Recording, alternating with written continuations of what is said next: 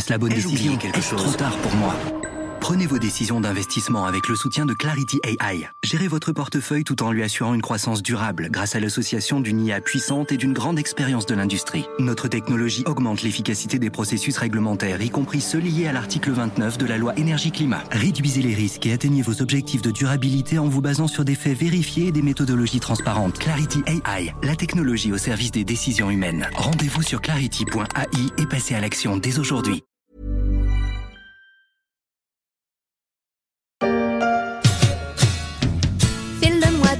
Le coup de la panne sur ce petit chemin de montagne. Fais-le-moi dit le coup de la panne. Le soleil est très haut.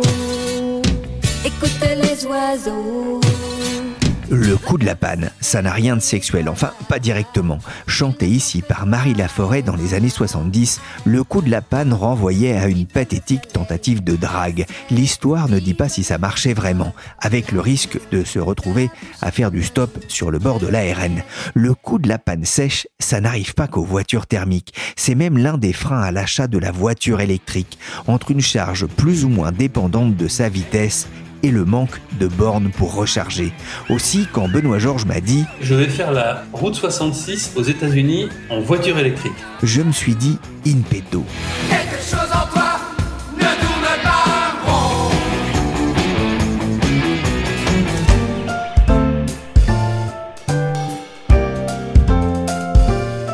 Je suis Pierrick Fay, vous écoutez La Story, le podcast d'actualité des échos, et aujourd'hui, on va retrouver Benoît Georges pour qu'il nous raconte son voyage sur la route 66, presque 4000 km à bord d'une voiture électrique dingue.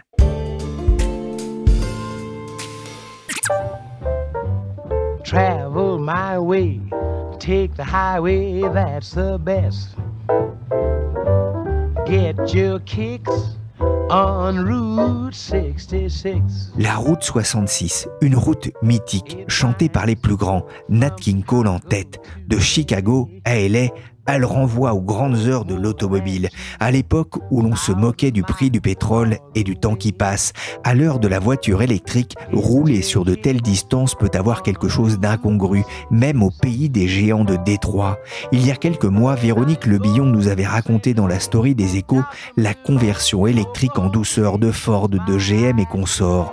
Et pour tester cette conversion, Benoît Georges s'est lancé un drôle de pari, traverser les États-Unis d'est en ouest direction Los Angeles sur la route 66. J'avais très envie de monter à bord.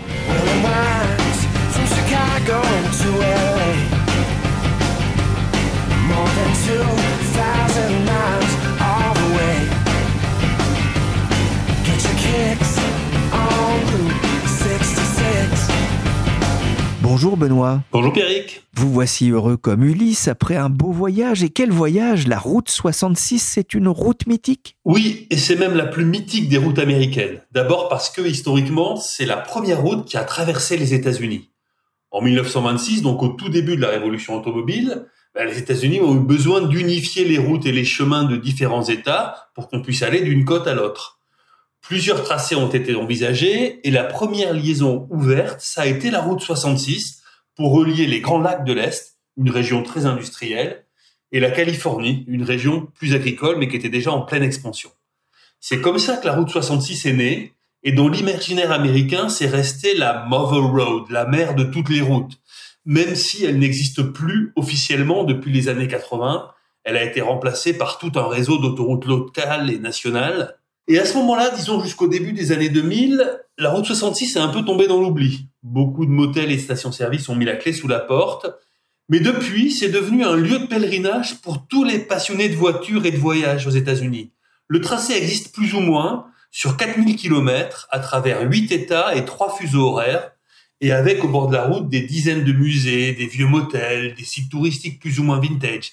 Bref, une certaine mythologie de l'Amérique. Mais pourquoi est-ce que vous avez eu envie de vous lancer dans une telle expédition sans femme ni enfant? Alors, je sais pas si vous allez me croire, mais le but de départ, c'était pas le tourisme. C'était de raconter comment les États-Unis se convertissent enfin à la voiture électrique. Vu de France, tout le monde connaît Tesla, une marque américaine, qui est le numéro un mondial. Mais en fait, aux États-Unis, Tesla, c'est l'arbre qui cachait la forêt, ou plutôt le désert de la voiture électrique. Ça fait trois ans que j'habite ici et c'est rare que je croise des voitures électriques, à part des Tesla. Et quand on sillonne le pays, on voit quasiment jamais de chargeurs. Alors qu'en France, il y a des Renault Zoé, des 208 électriques et même des Dacia. Ici, rien de tout ça. Au moins jusqu'à l'an dernier. Pour donner quelques chiffres, les voitures électriques, en France, c'était presque 10% du marché l'an dernier. Aux États-Unis, c'était même pas 3%. Il y a plein de raisons historiques à ça. L'essence est beaucoup moins chère, les constructeurs américains n'avaient quasiment pas de modèle électrique à leur catalogue jusqu'à l'an dernier, il n'y avait pas un bon réseau de recharge publique. Mais depuis quelques mois, tout ça est en train de changer. Tesla n'est plus seul sur le marché, les constructeurs américains s'y mettent, et c'est même devenu un enjeu politique, avec le plan Biden pour le climat qui va dégager des milliards de dollars en faveur de l'électrique. J'avais envie de raconter tout ça, et je me suis dit que le meilleur moyen de le faire, c'était de prendre la route au volant d'une voiture électrique. Ouais, justement, qu'est-ce que vous avez choisi comme voiture? Bah, À vrai dire, j'ai pas vraiment eu le choix. J'habite dans New York, j'ai donc pas de maison ni de voiture, et la location de véhicules électriques aujourd'hui, ça n'existe pas. Les grands réseaux de loueurs disent qu'ils vont s'y mettre. Dans les faits, les voitures arrivent au compte-gouttes et on n'a pas le droit de faire une traversée point à point avec. Du coup, je me suis rabattu sur un constructeur américain, Ford, qui mise beaucoup sur l'électrique. Il a lancé l'an dernier une version de sa Ford Mustang électrique, la Mustang Mach-E, et c'est celle-là que j'ai pu emprunter.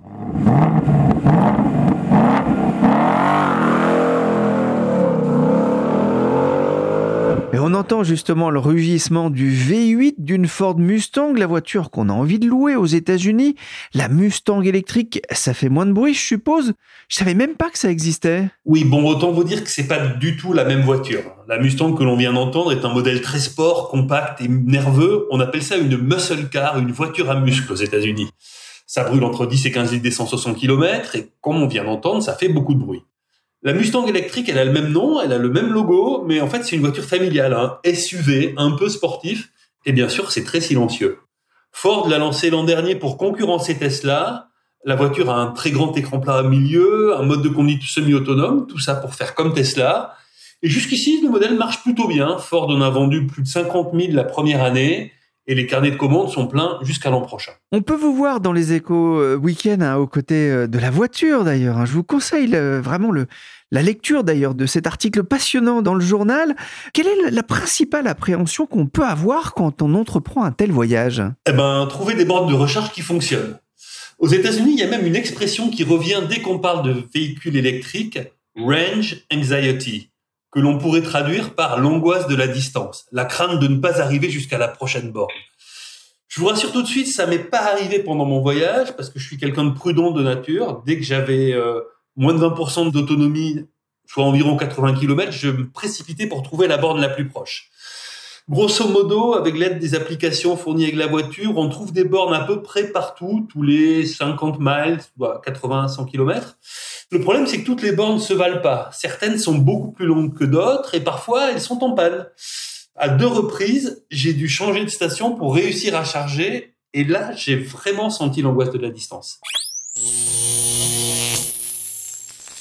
Ah, Au moins, vous n'êtes pas tombé en panne hein, durant ce long voyage en voiture électrique. Vous racontez d'ailleurs qu'aux États-Unis, les parkings de supermarchés sont en train de devenir les nouvelles stations-service. Walmart et autres Target accueillent de nombreuses bornes de recharge rapides, enfin plus ou moins rapides, et encore faut-il qu'il y ait de la place. Moi, je comprends votre prudence, hein, Benoît, avec une Mustang qui a besoin, dans le meilleur des cas, d'une trentaine de minutes de charge pour passer de 90 km d'autonomie, hein, quand il n'y a plus que 20% de batterie, à 355 km quand il y a 80% de charge. Au fait, Benoît, d'où êtes-vous parti? Alors j'ai voulu faire l'intégralité de la route. Donc je suis parti du point de départ officiel de la route 66 à Chicago, au bord du lac Michigan. Mais à cet endroit-là, il n'y a pas grand-chose à voir. Juste un petit panneau, à peine visible, le long d'un grand boulevard. Il faut savoir que Chicago, c'est une ville immense. C'est la troisième métropole des États-Unis. Et la vieille route, elle est quasiment introuvable entre les autoroutes urbaines, les voies rapides, les immeubles. Le premier signe qu'on est vraiment sur une route historique, je l'ai trouvé en quittant les autoroutes au bout d'une heure de trajet, au moment où la route 66 commence à traverser de petits villages dans la campagne. Première étape dans l'Illinois, 132 miles, ça fait environ 210 km de Chicago, ça fait un, un prix de revient compris entre 19 et 36 dollars quand on roule en essence, ça fait déjà une petite économie. L'Illinois qui accueille justement un nouvel entrant dans la voiture électrique. Oui, l'entreprise s'appelle Rivian et aux États-Unis, certains imaginent que c'est le prochain Tesla. Rivian fabrique des pick-up, ces gros véhicules utilitaires à plateau que les Américains adorent, et il a commencé à livrer ses premiers modèles il y a quelques mois. Les voitures de Rivian sont 100% électriques et elles sont fabriquées dans une ancienne usine du constructeur japonais Mitsubishi, où il emploie déjà près de 5000 personnes. L'usine est ultra moderne, elle produit aussi des camionnettes de livraison électrique pour Amazon. Le problème dans les deux cas, c'est que quand j'ai vu l'usine, la production tournait un peu au ralenti à cause du manque de composants électroniques dont vous parlez souvent dans ce podcast. Ça n'empêche pas Rivian d'être valorisé en bourse environ 30 milliards de dollars. Ça fait autant que Peugeot et Renault réunis. Et dans l'Illinois, ce qui est marrant, c'est que l'arrivée de Rivian, ça a fait naître aussi une des premières formations de mécaniciens en voiture électrique. Elle est assurée par le Community College local, une sorte de centre de formation. Il y a déjà une centaine de techniciens depuis l'ouverture l'an dernier qui ont commencé à se former sur ces nouveaux véhicules. Oui, Rivian, qui vaut trois fois plus cher que Renault en bourse, et encore, le groupe valait plus de 100 milliards de dollars fin 2021, c'était avant la chute boursière qui a frappé la bourse américaine. À l'époque, l'entreprise n'avait pas encore livré un seul pick-up électrique.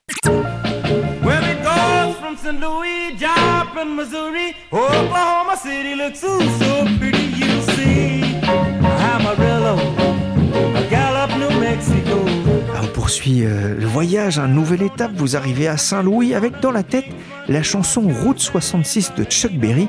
Pour y arriver, vous êtes passé par Springfield.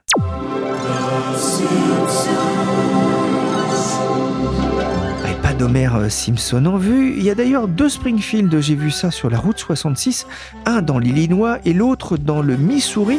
Ça n'a pas été la partie la plus dépaysante du voyage, je me trompe? Euh, non, vous vous trompez pas. hein. Au départ, dans l'Illinois, on croise surtout des champs de maïs à perte de vue.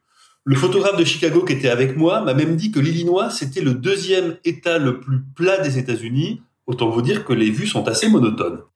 Ça s'améliore vraiment après Saint-Louis, au moment où la route 66 traverse l'État du Missouri dans une très très belle région de lacs et de forêts qui s'appelle les monts Ozarks, O-Z-A-R-K. Si vous ne connaissez pas, je vous conseille l'excellente série policière Ozark. Ça passe sur Netflix et ça vous donnera une idée de l'endroit. Monsieur Bird? Bonjour. Trevor Evans, FBI. FBI Qu'est-ce Ouais. qui se passe? Nous avons des raisons de croire que l'associé de votre mari a été assassiné. Quoi? Et si on arrêtait ce petit jeu? La fuite, le mensonge. Vous n'êtes pas fatigué? Ah, bonne idée, hein, j'ai presque fini Peaky Blinders et je savais pas trop quoi regarder après. Ce qui est bien aussi avec ce podcast, c'est qu'on peut réécouter euh, tous les standards du rock et du blues consacrés à cette route mythique et même les Britanniques s'y sont mis.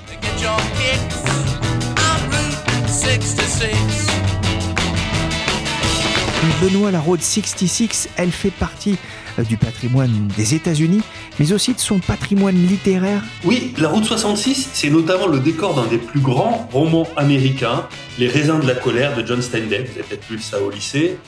Le livre paru en 1939 raconte l'exode des fermiers d'Oklahoma pendant la Grande Dépression, quand la misère et les tempêtes de sable les ont obligés à partir jusqu'en Californie, le long de la seule route qui existait à l'époque, la route 66. Et aujourd'hui, en Oklahoma, ce sont surtout les éoliennes qui poussent dans les champs. La plus grande ferme éolienne des États-Unis que j'ai pu visiter vient d'être inaugurée et, comme souvent aux États-Unis, elle est vraiment gigantesque. Il y a plus de 350 éoliennes sur environ 100 000 hectares et elle produit autant d'électricité qu'une centrale nucléaire.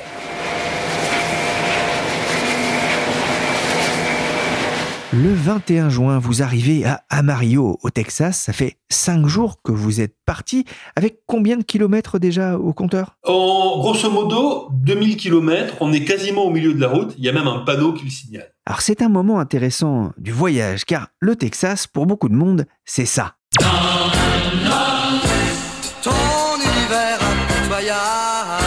La famille Ewings, les rois du pétrole, la loi du plus fort, l'or noir.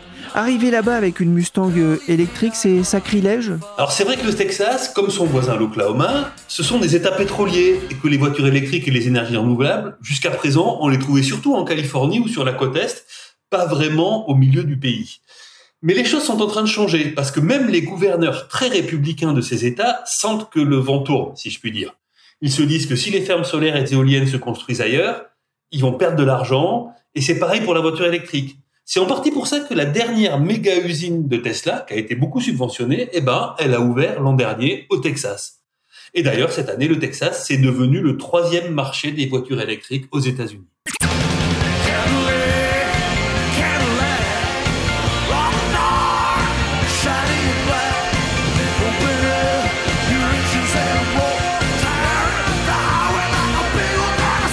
Vous avez pris un peu de temps euh, pour du tourisme en vous arrêtant à Cadillac Ranch, immortalisé par une chanson du boss, Bruce Springsteen. Oui, alors imaginez un terrain désertique et au beau milieu, dix grosses voitures, des Cadillac des années 1960, qui sont plantées dans le sol, l'une derrière l'autre. C'est assez spectaculaire, c'est un peu étonnant, et c'est ça le Cadillac Ranch, une œuvre d'art contemporain, inaugurée en 1974, et qui est un des sites les plus fréquentés de la route 66. Aujourd'hui, les 10 Cadillacs sont recouvertes de graffiti, je pense qu'il y a même plus de peinture que de métal. On peut même acheter des bons de peinture à l'entrée si on a envie de laisser sa marque, et beaucoup de gens le font. Et si Bruce Springsteen avait chanté le Cadillac Ranch, c'était pour parler de la vieillesse et du temps qui passe, même pour les plus belles voitures made in USA.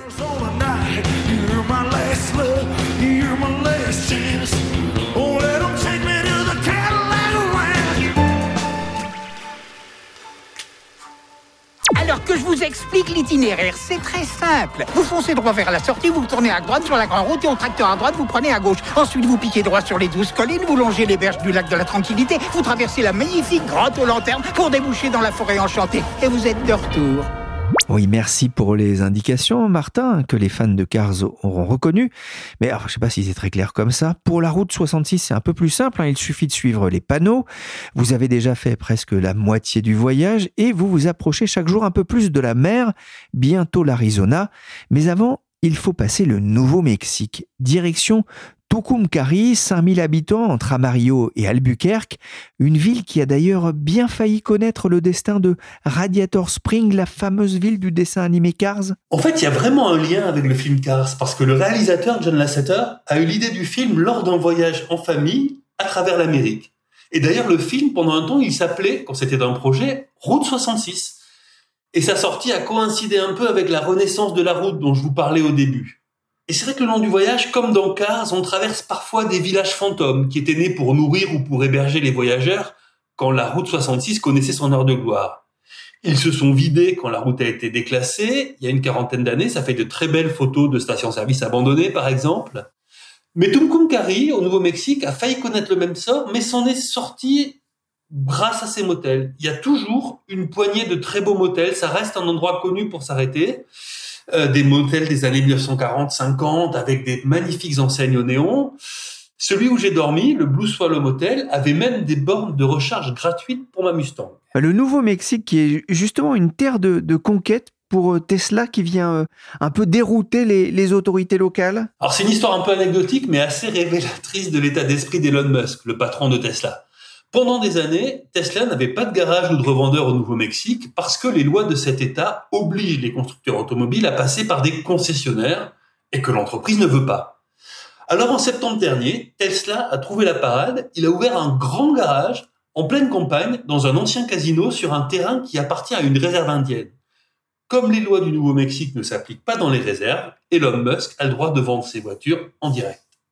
Je suis l'aigle de la route Je suis une machine infernale à injection pour flash Je roule Je vole Libre comme l'air Vous continuez de tailler la route, mais alors pas façon Mad Max, hein. tranquillement, vous avez traversé l'Arizona et arrivé enfin la Californie. Plus de 3000 km déjà au compteur en passant par le désert. Je sens que vous vous moquez de mon conduite, Pierrick. Pour info, la Mustang électrique, ça fait certes moins de bruit que la voiture de Mel Gibson, mais ça passe quand même de 0 à 100 km en moins de 5 secondes, avec une accélération digne d'un film d'action. Alors le désert, justement, c'est pas le lieu idéal pour rouler en véhicule électrique. Au mois de juin, il faisait plus de 40 degrés en milieu de journée, ce qui oblige à mettre la clim à fond et donc à tirer sur la batterie, et donc on a de moins en moins d'autonomie. En rechargeant au point le plus chaud de mon voyage, juste après le Colorado, j'ai même découvert qu'un véhicule électrique, ça pouvait faire beaucoup de bruit. J'ai même enregistré ça pour vous. Écoutez.